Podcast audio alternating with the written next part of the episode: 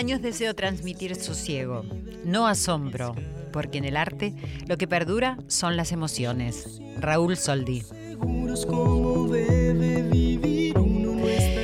Buenas noches querida familia, pasen, pónganse cómodos en nuestra casa, Radio Nacional, la radio de todos. Y aquí estamos junto a Irene Roust, Ale Segade en la producción, nuestro operador técnico Diego Rodríguez, para recibirlos en nuestro encuentro de cada viernes por la noche.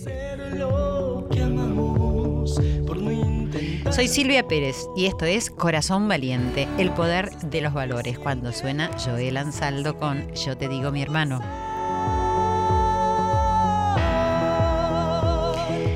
Así damos comienzo, querida familia, a este espacio que nos permite relajarnos, querernos, sí, estar juntos para reflexionar sobre temas que llenan nuestros corazones y que nos animan a vivir mejor, a ser mejores y o a modificar algo que quizás no percibíamos que nos estaba molestando y que lo podemos cambiar, a despertar a alguna nueva realidad.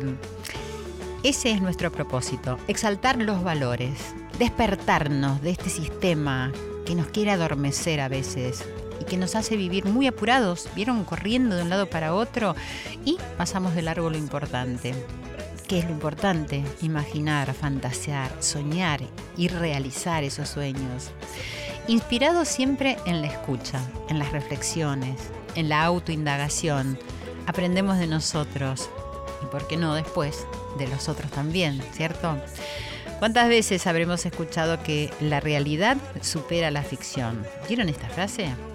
Y sobre todo cuando vemos arte, cuando vemos una obra de teatro, danza, escuchamos música, un espectáculo, cine, algo que nos deslumbra, ojo también que nos horroriza y decimos, no, eso no puede pasar, algo que nos sorprende. Cuestionamos que pueda existir, sin embargo, el dicho dice, la realidad supera la ficción. ¿Será que detrás del arte se esconden partes de nuestros deseos, de nuestras bondades, de nuestros horrores también? ¿Y eso nos sucede solo los artistas? ¿O todos tenemos algo que no sabemos por dónde canalizar, dónde ponerlo? El otro día hablábamos sobre el tema de la escritura para poder encontrarnos y saber de nosotros. Quizás ese es un camino. Hoy te propongo que reflexionemos acerca del eco que produce en nuestras vidas el arte, más específicamente en el teatro. Hay una frase que circula y que dicta, el teatro hace bien. Veamos si es así y cómo hace bien. Pónganse cómodos, inhalen y exhalen, perciban que están vivos, porque respiramos, porque late el corazón y gracias por estar siempre junto a mí. Siempre estoy con ustedes, siempre, siempre lo siento en mi corazón. Escriban, como siempre les pido, a arroba nacional AM870, arroba Silvia es mi cuenta de Twitter y de Instagram. Me pueden seguir en mi fanpage, escucharnos en el canal 955 si tenés cablevisión, canal 976 si tenés DirecTV y en radionacional.com.ar. Pero bajate la aplicación del podcast, así nos podés escuchar siempre, siempre Radio Nacional, Corazón Valiente.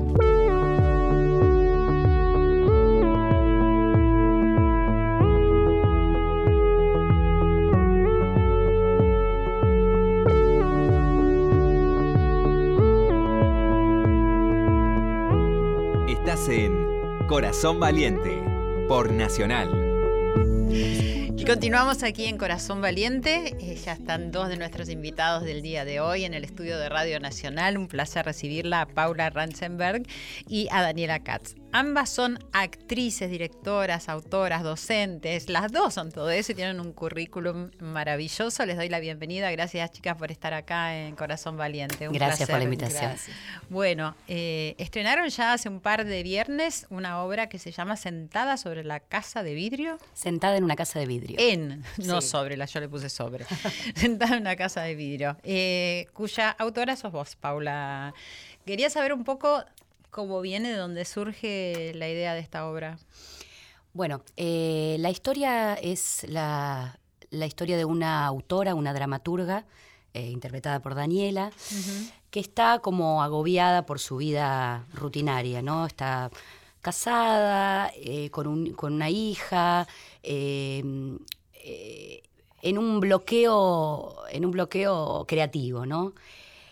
Entonces, en una noche, revolviendo los, los juguetes de su hija, empieza a fantasear sobre una obra. Y empieza a interactuar con los personajes y ella misma convertirse en, los en uno de los personajes de su próxima obra. Entonces, durante toda la obra... Con, con los juguetes. No, interactúa, empieza a, partir de revolver los juguetes, se encuentra con uno de sus personajes de una ah, obra vieja, que soy yo, el primer personaje, y a partir de eso empiezan ellas a transformarse en distintos personajes eh, que constituyen la nueva obra. Ajá. O sea, y la mujer esta es, es autora. Es dramaturga, sí, autora teatral. el personaje también. Sí. Sí, sí. Ok, ya ni te voy a de dónde viene todo eso, ya lo sé. y en, se supone que es en esa noche que, que van surgiendo los distintos personajes y, e interactúan, es donde aparece todo esto del aburrimiento, de la magia, de la creación, de, de la asfixia. No, creo que la magia y la asfixia es algo que ella trae de su vida que es como el, trampolín en el cual la última gota que, colmó el vaso es encontrarse con ese, con ese, otra vez con los juguetes de su hija tirados, otra vez tener que ordenarlos, y a partir de eso hay algo que se destapa en ella en una noche. Eh, y empiezan a aparecer la fantasía y la magia de todos estos personajes. Y bueno, ¿cuánto de eso hay que hayas encontrado de tu vida para que te surja esta obra? Y sí, creo que para mí la lucha entre, entre la realidad y, los deseos, o cómo transformar la vida de uno en, eso que uno desea, eh, y cuánto en la vida de uno hay de obligaciones y cuánto hay de, dedicarse a lo que uno ama. Eh, y, creo que, es algo que, que, tiene que ver mucho con, con con los actores, con los autores, con cualquier creador, creo yo, ¿no? La, combinación entre, entre la realidad y el mundo creativo. Que llega un momento que a lo mejor sí asfixia de verdad y uno no sabe para dónde ir, ¿no? Totalmente, más en estas épocas. bueno, y Daniela, decir, cuando recibís la obra, supongo que te la, te la da Paula, ¿qué, ¿Qué sentís apenas recibís esa obra? Em, lo, primero que me pasó es que sentí una alegría muy grande. Nosotras nos conocemos hace muchos años, somos además muy amigas y, mm, Paula venía de, hacer un camino en, sus, en sus unipersonales, este, que obviamente los seguí todos y, estuve en los procesos también de, creación de eso. Eh, y esta invitación a que esto se ramificara y a que las dos eh, eh, entremos a jugar me parecía me pareció que fue alucinante, porque era entrar en un mundo que, es muy de ella, ella, sus personajes, todo ese, ese, ese lugar, em, ella los nombra y los nombramos a los engendros, estos personajes que aparecen, estos mutantes, estos, estos medio bichos que están entre una realidad y una fantasía este, conocida también por nosotros y demás, este, me pareció que estaba buenísimo, así que me dio mucha alegría, la leí con mucha expectativa.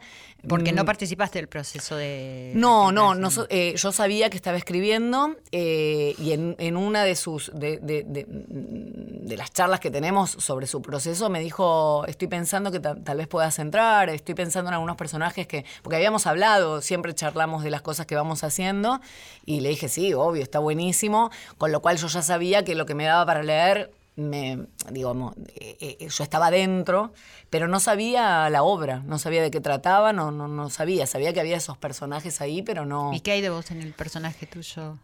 Creo que un poco lo que dijo Paula eh, está, yo a mí a mí me, me terminó como de, de atravesar creo mucho en, el, lugar de, lo creativo mezclado con nuestra propia realidad y con nuestra vida, digo, eso como, que tiene que comulgar digamos, ¿no? Yo creo que hay que, tenemos que comulgar nuestra vida, este, nuestra vida artística con nuestra vida eh, real.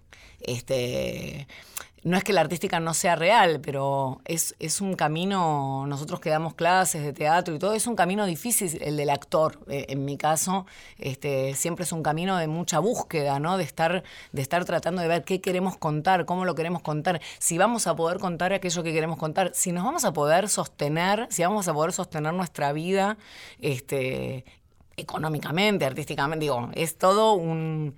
Y la obra genera eso porque además lo pone en un plano muy femenino. Eh, es una mujer que está eh, tironeada entre, entre, entre lo que ama profundamente, que son sus hijos, su pareja, digo, no, no, no hay, no hay ahí este rollo con eso, y su, y su lugar como mujer eh, activa dentro de lo que le apasiona, que es escribir, en el caso de ella, ¿no? Y para mí me une totalmente porque Digo, yo tengo dos hijas, eh, eh, digo, ahora estoy en pareja, digo, estoy, estoy feliz con eso, pero también me encanta lo que hago, me encanta ir al teatro y sé que hay que lidiar con esas cosas. Digo, hacer función un viernes a la noche implica que vos no estás el viernes a la noche cenando en familia. Digo, o sea, no hay cena con los papás, con los suegros, digo, no hay, este, tenemos que trasladar eh, sí, se, me, ocurre escuchándolas también que son eh, dos líneas, ¿no? De las cuales yo también he, vivido. Es decir, el tema de, conciliar esa familia que los chicos más que nada quieren y necesitan, ¿no? Y que tienen a, los de al lado que, tienen para sentarse a comer, a cenar y todo eso, y nosotros no. Y otra, otra que es la de la parte económica. Total. Son, dos líneas que. Mundos. Claro, no sé, pienso que quizás eh, depende de las parejas que uno tiene también, si que hay más comprensión o menos, porque es difícil meterse en el mundo del artista, ¿cierto? Si bien yo creo que todos llevamos un artista dentro, es decir, entender los horarios, entender los ensayos, entender la pasión que uno tiene por subirse esa hora y pico a un escenario y que quizás es uno de los momentos más importantes del día. Y, y entonces conjugan todas esas cosas eh, en esta obra. Totalmente. Eh, también creo que la obra aborda todos los personajes de los cuales no, no, venimos hablando, todos los que van apareciendo, eh, tienen que ver un poco con la, mm, con la realidad en el sentido de que muchos fueron inspirados por personajes reales. Por ejemplo, aparece el personaje de, de Marie Curie, la descubridora del radio, en una versión delirante, de donde tiene una hermana cordobesa que la ata a la cama para que no, para que no siga investigando. Eh, después aparece el personaje de un de un gigante verdadero que está inspirado en un personaje real, que era el gigante González, em, que era un basquetbolista y posteriormente luchador de catch chaqueño que jugó en la NBA, filmó un capítulo con, Pamela Anderson de Baywatch y terminó en el Chaco, este, pobre, hecho bolsa. Con, eh, todos sus sueños caídos. Con todos sus sueños caídos. Eh, entonces, hay algo de y todos los personajes tienen algo, esos tienen algo de mágico y de, y de sobrenaturales, porque imagínate Marie Curie, descubridora del radio y todo lo que pasó después a partir del descubrimiento del radio. Y este hombre, ¿no? Que de repente pegó un salto hacia un, una vida en el Chaco, en un pueblo del Chaco jamás soñado, ¿no? Filmar un capítulo con Pamela, con Pamela Anderson. Este, pero al mismo tiempo, este juego entre la maravilla, la magia y, el, y, el, y la decadencia absoluta, este, bueno, que puede suceder. Sí, a ver, totalmente. Bueno, este juego que sucede, que en la obra está, en la obra está jugado con mucho humor. eh, eh, con mucha, con mucha mirada piadosa, pero al mismo tiempo mucho humor hacia todos estos personajes este, eh, que van siempre ¿no? A, buscar la maravilla de la vida. Y que se encuentran con... Y que a, y que a veces se dan, como, como todos nosotros, de torta contra un vidrio. Claro, ¿y por qué se llama eh, Sentada en la Casa de Vidrio? Mira, ahora que nunca lo había pensado, ¿no? Darse de torta contra el vidrio. claro. Eh, Creo que es un título un poco metafórico, creo yo, pero creo que habla que nosotros eh, siempre atrás de los vidrios se pone o lo que es maravilloso y uno quiere que, está expuesto a que los demás lo vean, como en las vidrieras, las vitrinas, las casas de muñecas, que tiene que ver con la obra, donde están las muñecas ahí puestas atrás, y también los lugares donde muchas veces en, eh, en los hospitales se aísla las personas que están, eh, que ya no, no pueden acceder porque tienen algo este, eh, muy contagioso, peligroso y mortal. Claro en esa contradicción entre lo maravilloso y lo terrible, o, lo maravilloso y la realidad, se mueve la magia. y se mueve la obra. Y la vida. Y los personajes, sí, tal cual haces. Bueno, acaban de llegar Loy Lombard y Lucio Cerdá. ¿Cómo estás? Encantado. bueno, muchas gracias por estar acá con nosotros. Eh, bueno, estamos hablando con eh, las chicas acerca de una obra de teatro que eh, se llama Sentada en la Casa de Vidrio, que es autora Paula, y nos estaban contando acerca acerca de los personajes y estábamos planteando un poco cuánto de, de la realidad existe en la ficción. Ustedes están haciendo, sí, acá me dio el flyer para que no me equivoque más con el nombre, pero lo vengo diciendo bien. Fue la primera vez nada más. Bueno, ustedes están haciendo como si fuera el fin del mundo, ¿cierto? Sí, ¿Qué es como si fuera el fin del mundo? Bueno, eh, esto sí es que bastante fuera de la realidad, digamos. Lo hoy es francés. Así es. Tanto se me nota. no, fue de casualidad. Eh, como si fuera el fin del mundo es una obra que, que trata de, de hablar de, de la inversión, que propone un mundo, digamos, donde eh, se, se propone la, la- la inversión del paradigma entre el hombre y la mujer. Entonces es un mundo un poco así fantasioso, fuera de tiempo, fuera de lugar, donde la- los hombres tienen el lugar en la sociedad de las mujeres, que, por lo menos del, del que ocupan históricamente las mujeres, porque esto va cambiando ¿no? a lo largo de los años, y, las, mu- eh, y están trabajando, ese grupo de hombres está trabajando, que nos propone la obra, está trabajando en un taller de costura a cargo de surcir y de reparar los uniformes militares de las mujeres que están combatiendo en el frente de batalla. Básicamente esto es la propuesta, digamos, eh, la chispa que dispara la, la obra y, y en esto, bueno, nos encontramos con este grupo de hombres que recrea una microsociedad y, y, y se ve un poquito todo lo que sucede en, en la humanidad de, de los seres, ¿no? Como... Sí, eh, muy interesante la, la propuesta. Ahora me vas a decir cómo, cómo te surge y por qué se llama como si fuera el fin del mundo. Que sería el fin del mundo si los hombres tomaran el rol de las mujeres. Exactamente, es la Oh, pregunta. exactamente. dice. es la pregunta que, que- que dejamos, digamos, a, a- a criterio y a pensamiento del, del público, ¿no? Que realmente si fuera así, si el mundo estaría invertido, si eh, sería el fin del mundo o no, o sería lo mismo, sería peor, sería mejor. ¿Y vos Es qué un- pensás? yo creo, creo que no cambiaría muchas cosas personalmente, porque lo que plantea un poquito, de hecho, la obra, sin tomar punto de, digamos, eh, sin, digamos, eh, dar una opinión así como muy clara, lo que plantea la obra es que eh, principalmente el poder condiciona al ser humano más que su género. Entonces, eh, obviamente las cosas serían diferentes, pero mejor o peor, creo que básicamente seguramente sería lo mismo. ¿El poder condiciona el género, decís? El, el poder condiciona, no, condiciona la, la- la- el comportamiento del ser humano, Ah, que el sí, género no. no condiciona justamente, o sea que para mí, cuando si las mujeres tuvieran, digamos, el lugar del hombre en, en una sociedad así invertida, el hecho de acceder, de tener todos los puestos eh, de poder o más privilegios, seguramente sucedería básicamente eh, lo mismo que puede suceder con los hombres. Con obviamente las eh, eh, especificidades que tienen las mujeres, ¿no? Sería, sería diferente en la forma, pero en el fondo, para mi punto de vista, eh, sería básicamente lo mismo. Pero igual dejo el público. Ahora vamos a hablar con. Lucio, pero me interesa mucho que Paula y Daniela me digan es decir, qué, qué piensan de, de esto que está diciendo Loy. Eh, bueno, son ¿no? una de las hipótesis, es difícil, ¿no? Pensar sí, qué totalmente. pasaría si.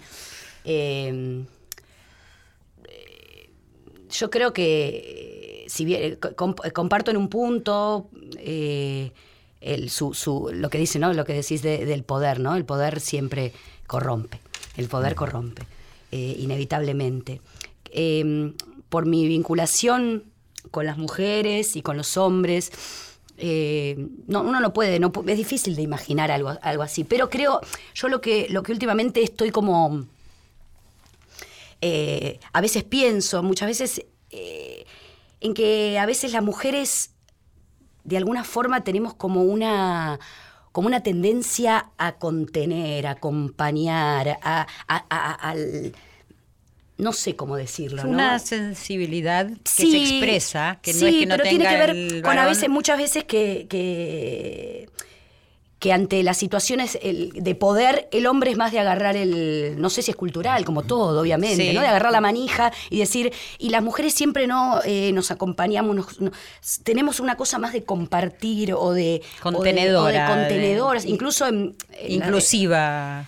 Sí, algo así, o a veces uno, bueno, estamos yéndonos por las ramas en la... En la, pero, pero a estamos dialogando, que, últimamente no se usa, entonces no, no es necesario que eh, vayamos específicamente a un tema porque la propuesta de Corazón Valiente es poder hablar de esto que es importante, ¿no? De lo está que bueno, y está bueno.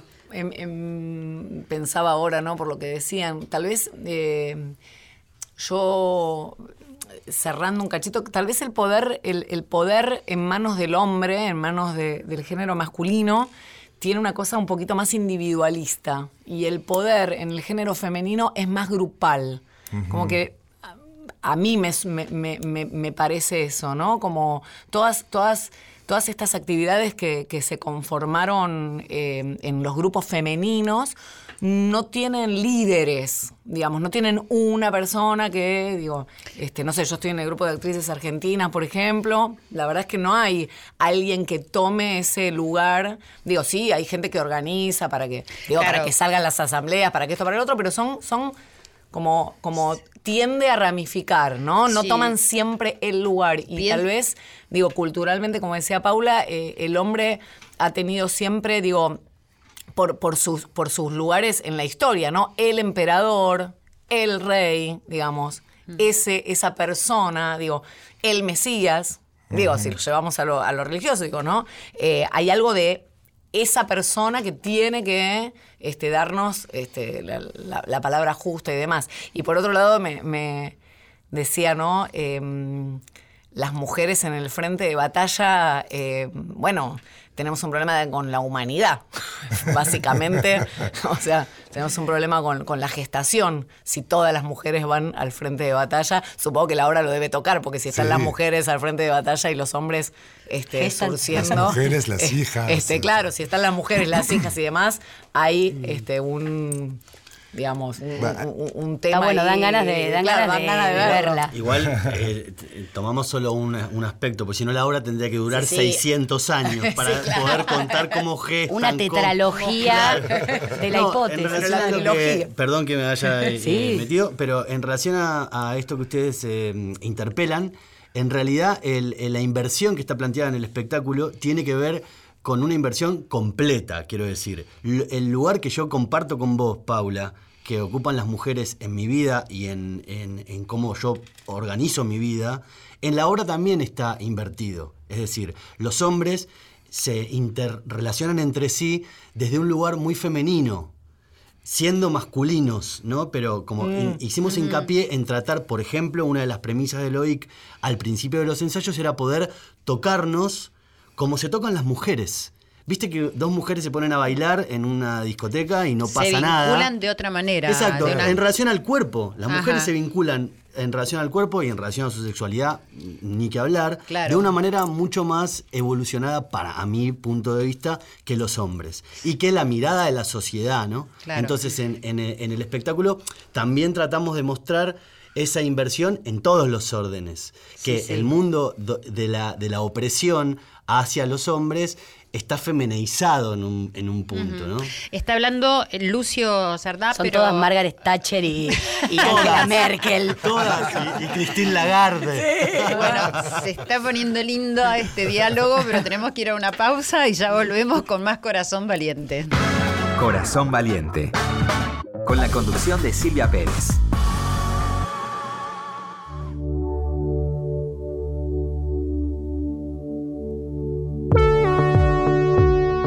Continuamos en Corazón Valiente.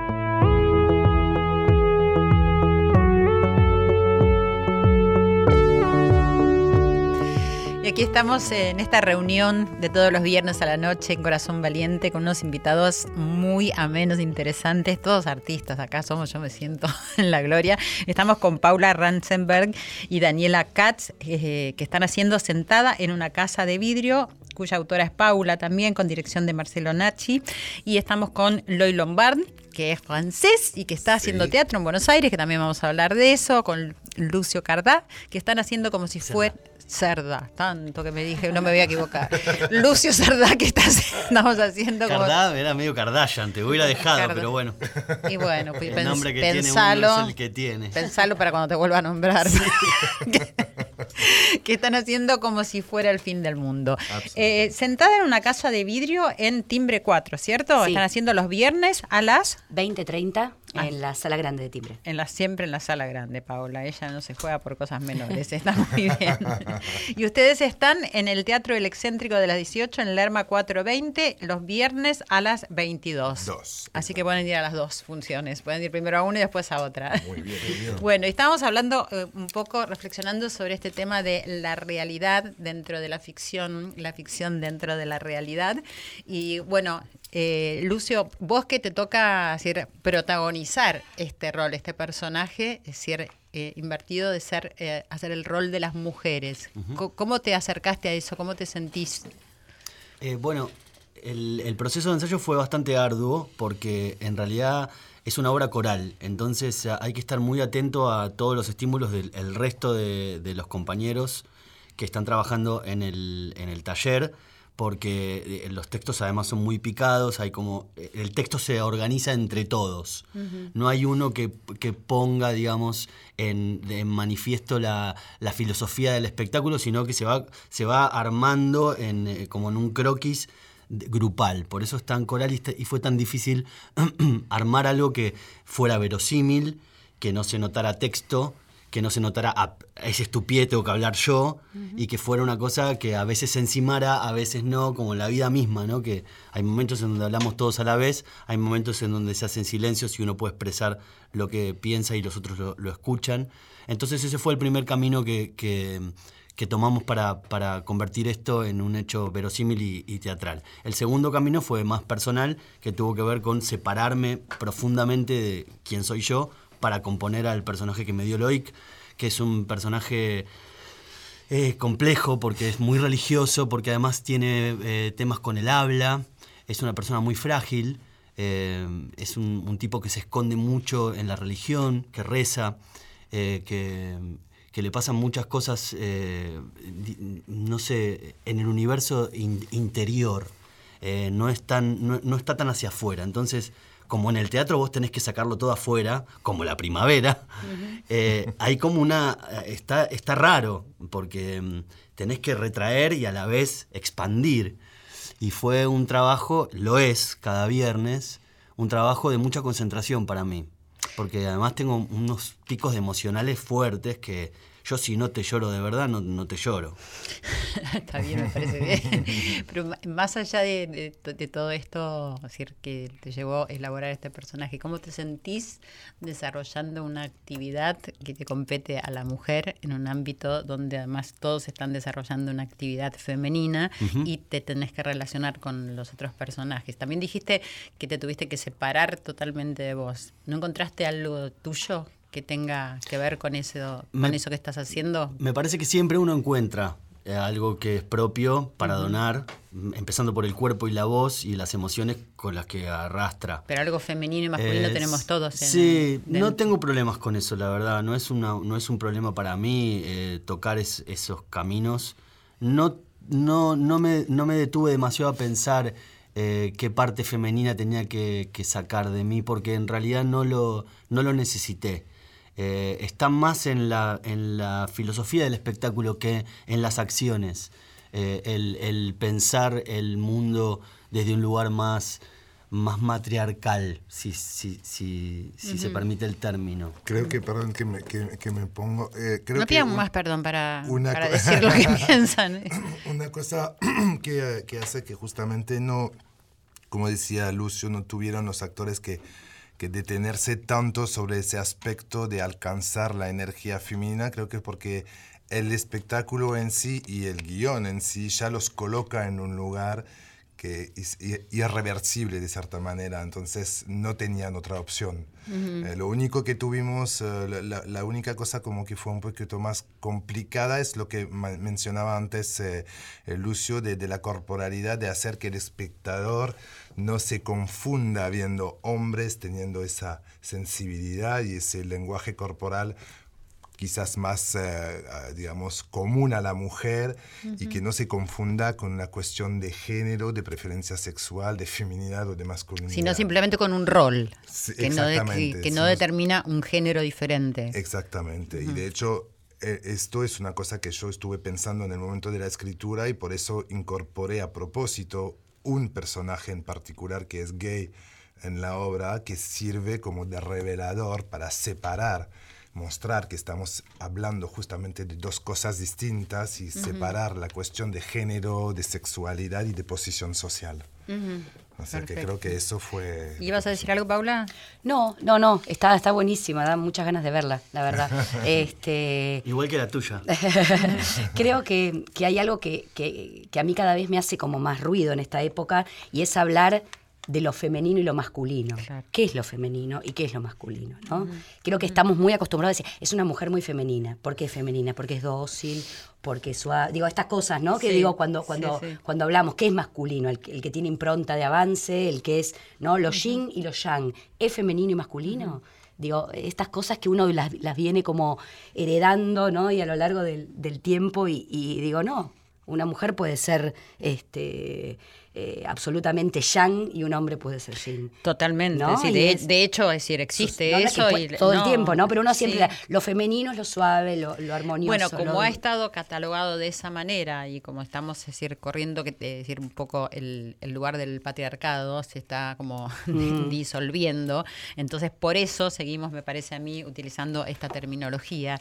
Y también en relación a lo que decía Daniela antes del corte, es decir, lo de el emperador, el rey, el Mesías, eh, todo eso creo que obedece a un sistema que se fue instaurando a lo largo de la historia, que formó el patriarcado, que nos dejó sin derechos, y hay algo muy llamativo que es que mm, necesariamente nosotras tenemos que unirnos para ir en busca del lugar ese, ¿no? Que decir que no, es ni la ni él, sino que es el de, de todos o el de todes, como dicen ahora, no, sé. Eh, y Quería preguntarte, Loy, eh, ¿cómo es que llegas acá a nuestro país y a hacer teatro, además? bueno, hago teatro desde muchísimos años. Allá hiciste, ¿cierto? en Francia, he leído. A los 13 años, así que soy un prematurado, prematuro, perdón. Y, mm, pero no, vine de vacaciones originalmente y me enamoré, tuve así como una corazonada, una corazonada. Muy bien, sí, lo Y, eh, y, bueno, decidí quedarme un tiempito, pero el tiempito se, se está alargando bastante, aparentemente. ¿Hace cuánto estás? Hace 13 años. Ah, sí. Y bueno, apenas me instalé, dije, uy, la mejor manera de, para mí de, de, de ¿cómo decir? De, de mejorar mi castellano, de poder hablarlo bien, qué mejor que hacer teatro. También descubrir un poquito la forma de trabajar de acá, que es bastante distinta a la nuestra allá. Y así, bueno, así empecé y bueno, obviamente el bicho me picó enseguida y me metí en proyectos, castings y, demás. Claro, y con el despliegue de teatro que hay acá además, ¿no? Y único. ¿Cómo es el teatro allá y cuál es esa forma diferente que, tienen a la nuestra? Yo diría que acá el, peso del teatro independiente es muchísimo mayor a lo que se encuentra allá. Allá es, hay muchísimo teatro, obviamente seguro, la misma cantidad, sino más que acá. Cuando digo allá, digo París, perdón. Pero, em, pero el 90% del, del, teatro que se genera allá es un teatro eh, iba a decir profesional, que es una mala palabra, porque el teatro independiente es profesional, pero digo, donde hay... Comercial, eh, quizás. Comercial, con productores, o sea, no, se, no se montan muchas obras a pulmón como lo solemos hacer acá. Entonces, es esa, esa relación ¿no? de la cantidad de teatro independiente que hay es mucho, mucho Pero el trabajo del actor y del director y en cuanto a la puesta de una obra, es decir, tienen más o menos el mismo lineamiento. Eh, yo diría que es un tipo de, mm, como de, no me viene la palabra, pero es como a, mitad de camino entre, entre el cine y el teatro, la forma de trabajar en Francia. Es una, ah. Quizás es un teatro un poquito más... Eh, y, quizás alguna paréntesis viene también de, nuestro idioma, eh, que se apoya quizás mucho más en el texto que en las acciones. Entonces hay como quizás un, un trabajo más cinematográfico Mm. en, e- en el teatro. Acá es mucho más físico, mucho más apoyado en las acciones. De hecho, mi profe de, de teatro, cuando empecé acá, la primera cosa que me dijo, él me dijo, vos trabajas como un actor de cine. O sea, Mm. porque para ella- ella ya había como una distancia ¿no? con la- el método local y bueno, yo tuve que acercarme a algo un poquito más eh, orgánico y un despliegue un poquito más cor- corporal y, y Es un poco más del resto del mundo eso de decir actor de qué, ¿no? Si es de cine, de teatro o televisión. Nosotros acá laburantes, siempre de remangarnos, siempre decimos somos actores, ¿no? O Y sea, actrices. si hay que hacer, sí, actrices, si hay que hacer cine, somos para el cine, y, y- pero esta diferencia que marcás, sí, y mucho en Estados Unidos, ¿no? Cuando viene algún americano te pregunta, pero ah, ¿sos actriz de qué? De actriz de lo que tenga lo que que hacer, venga, de lo que venga. De lo que venga. Claro. Y Paula, eh, has hecho bastantes unipersonales, ¿no? Y hablando del trabajo físico, que bueno, eso no fue un unipersonal en Dinamo, que un trabajo corporal espectacular. Espero que todo el mundo lo haya visto y si no que lo vuelvan a hacer, porque era increíble. ¿Por qué empezaste a hacer los unipersonales y además escritos por vos, ¿cierto? Eh, el juicio de la zorra y para mí sos hermosa.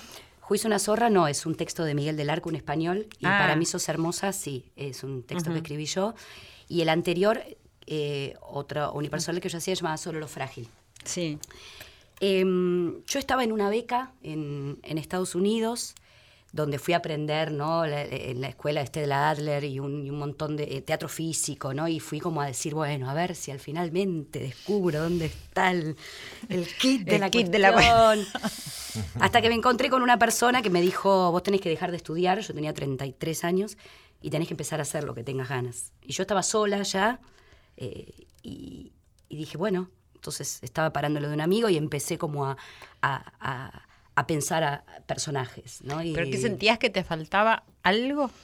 Yo siempre fui como muy estudiosa, ¿no? Nos conocemos eh, con, Con Daniela Dani. de, de la, de la escuela de Alejandra Boero y después con Juan Carlos Gené. Y siempre fui muy... eh, yo empecé a hacer danza clásica de chiquita, o sea, siempre tenía como la...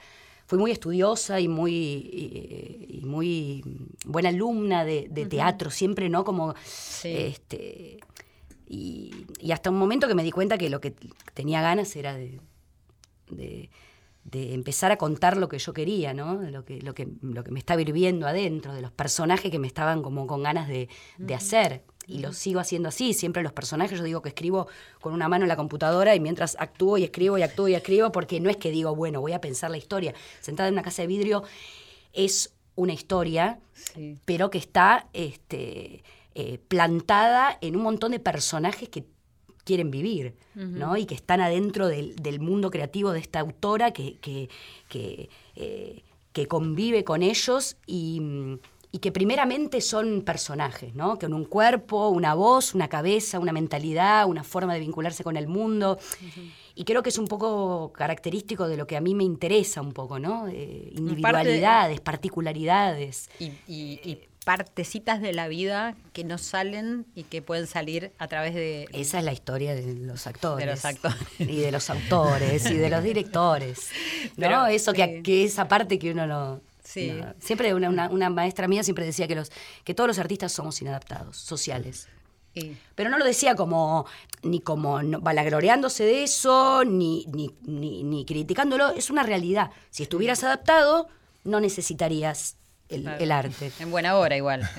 Ni hablar, felices nosotros. Pero hay algo eh, de que uno no encaja. No. No encaja. Pero finalmente, pienso yo también como artista, termina, terminamos amigándonos con ese no encajar, ¿no es cierto? O sea, y, y diciendo, qué bueno que no encajo, ¿no? Porque a veces que uno no quiere encajar en el sistema que nos impone tantas cosas. Totalmente. Y uno cuanto más se amiga con su, digo, con, con su engendro que el que es, yo digo, cada uno, so- eh, en la obra y en la vida, somos, somos unos personajes muy particulares, ¿no? Que pretendemos, pero en realidad decimos, cuando uno se hace cargo de ese, de ese que es y lo puede vivir con, con alegría, sabiendo que es un como un, un, un medio inadaptado y uno es más feliz. Sí, y sobre todo sin que nos importe la, la mirada del otro ¿no? y la palabra del otro, que es un poco también a lo que tenemos que aprender, sobre todo cuando uno tiene respeto ¿no? y no se mete con la vida del otro. Lucio, y a vos, es decir, ¿Cómo, ¿Cómo te sentís haciendo esta obra y cómo ves que recibe la gente esta propuesta de Loy? Bueno, la gente, para empezar, lo recibe eh, con... Me sorprende mucho porque eh, les gusta mucho el espectáculo, mucho más de lo que yo pensaba que, iba a pasar.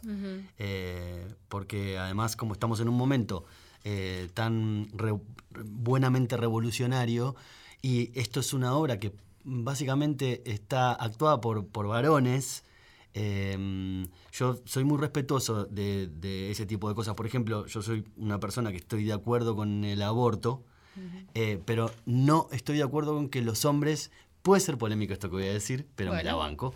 No estoy de acuerdo con que los hombres lleven el pañuelo. Es como porque estoy de acuerdo, por ejemplo, con las madres de Plaza de Mayo y yo no me pondré un pañuelo blanco. Creo que es, el pañuelo es una es, es identificatorio de, las mujeres. Y los hombres tenemos que apoyar desde algún lugar que podamos, ¿no? ¿Y qué te incomodaría que un hombre lleve el pañuelo? No, no es una cuestión de incomodidad, es una cuestión de, simbología.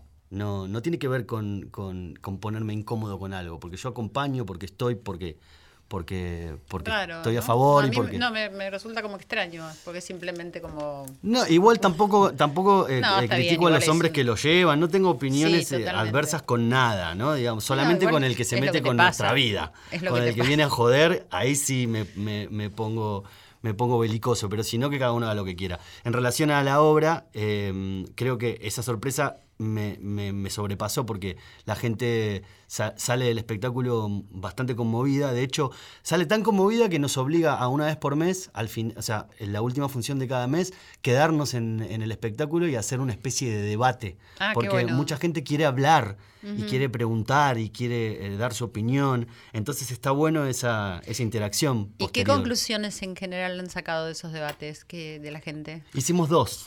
Nada más. muchas conclusiones nos sacan. O sea, bien son más preguntas y, así se llevan así como un, campo de, pensamiento, de investigación, de reflexión eh, amplio y que creo que les gusta porque eh, la obra tampoco les propone algo masticado, entonces solamente abre puertas para que cada uno le pueda meter también su propia vivencia, sus propios prejuicios, opiniones y, reflexiones, que es lo más lindo que te puede dejar. Exactamente, la idea de la obra es abrir un campo de reflexión. O sea, y aparte yo como hombre no me permitiría en, una temática así dar lecciones a nadie o una opinión a nadie. O sea, ya... el mejor aprendizaje igual es por, a través de la escucha, mirar ¿no? y la reflexión. Exactamente. por lo menos es lo que proponemos en este programa.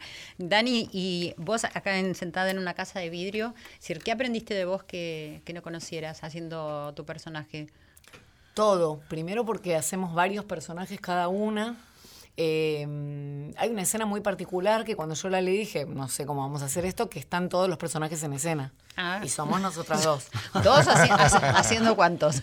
Nueve, creo. Nueve somos. Y ahí constatás lo de no encajar, ¿no? y ahí digo, Paula no encaja. ahí es cuando digo, Paula no encaja.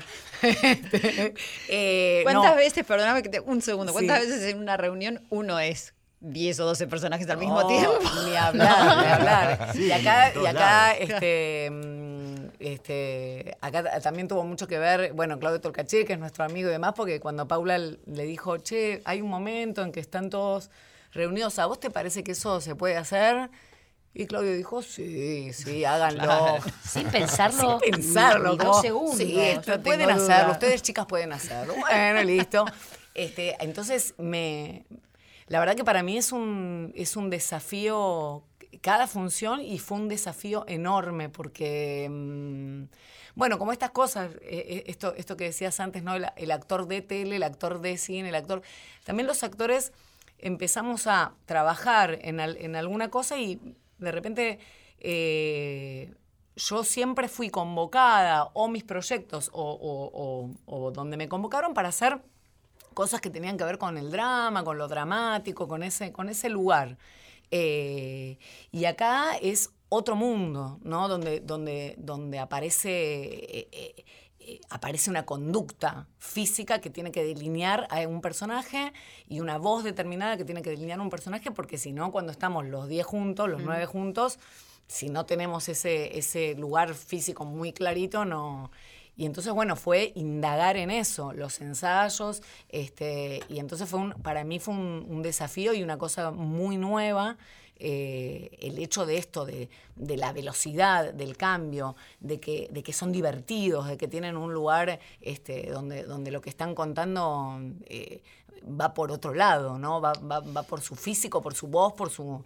digo, y no por el, el lugar más, digo, por donde uno está más cómodo. Conductas y voces que quizás ni siquiera vos eh, habías usado nunca. Que, pero nunca, nunca. de hecho, hubo un personajito que es uno de los que ahora lo, queremos un montón, pero que al principio yo dije, bueno, listo, no lo hago, porque, porque yo iba a los ensayos y era una frustración, esto es una porquería, esto es una porquería, esto es una porquería.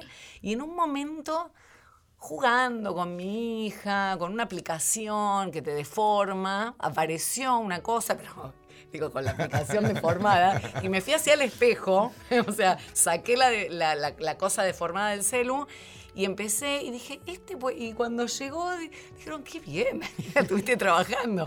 digo, si digo de dónde lo saqué, digo, Juan Carlos Llene, el abuelo, digo, todos esos popes del teatro. No, pero podemos decir que la tecnología para algo también sirve, que tiene un buen uso. que es contra. Mira, Gandolfo a mí me mandó a leer Harry Potter una vez, porque, digamos, no sé, ¿viste? Si ellos estuvieran... Hay algo que tiene... No, yo creo que... Que tiene la obra en relación a esto que decís, ¿no?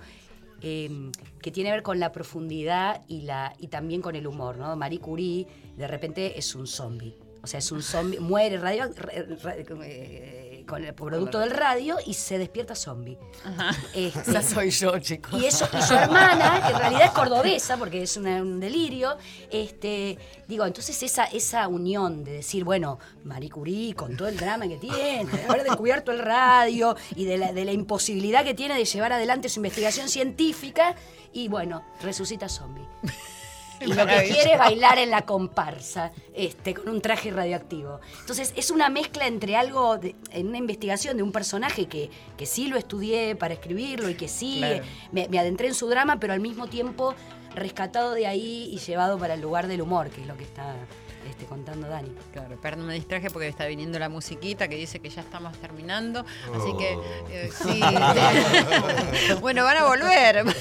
primero yo voy a ir a ver cada una de las obras, voy a ir a ver sentada en una casa de vidrio y voy a ir a ver como si fuera el fin del mundo. Eh, voy a ver si llego el mismo viernes, si no, en dos viernes diferentes. Eh, si quieren agregar algo acerca de, de ustedes, de la obra, del arte, de lo que sea, es decir, en este momento tenemos un minuto cada uno, así dice en la oración técnica. Eh, Daniela. No, gente, Marcelo Nachi, que dirige, que, nos acompañó, Marcelo de León, que hizo la asistencia de dirección, pero además está ahí artísticamente, eh, Alejandro Mateo, Fernanda Balcells, que vino desde Chile para hacernos las luces.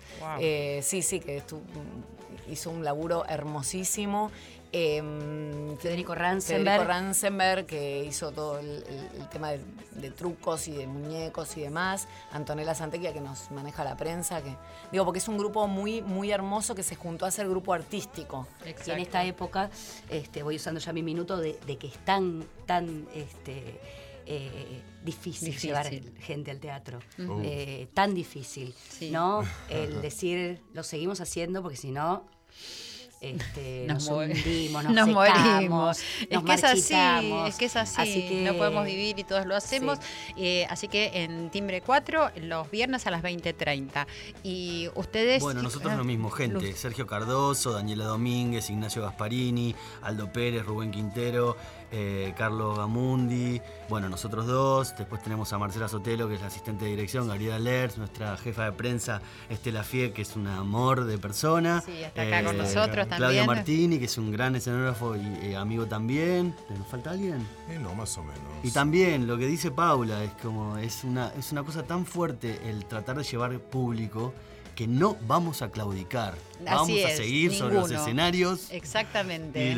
Como si fuera el fin del mundo, vamos a seguir. Muy bien. Gracias, Lucio, Loy. Eh, Paula, eh, Daniela, muchísimas gracias por haber estado en Corazón Valiente. Y vamos al teatro, que el teatro hace bien.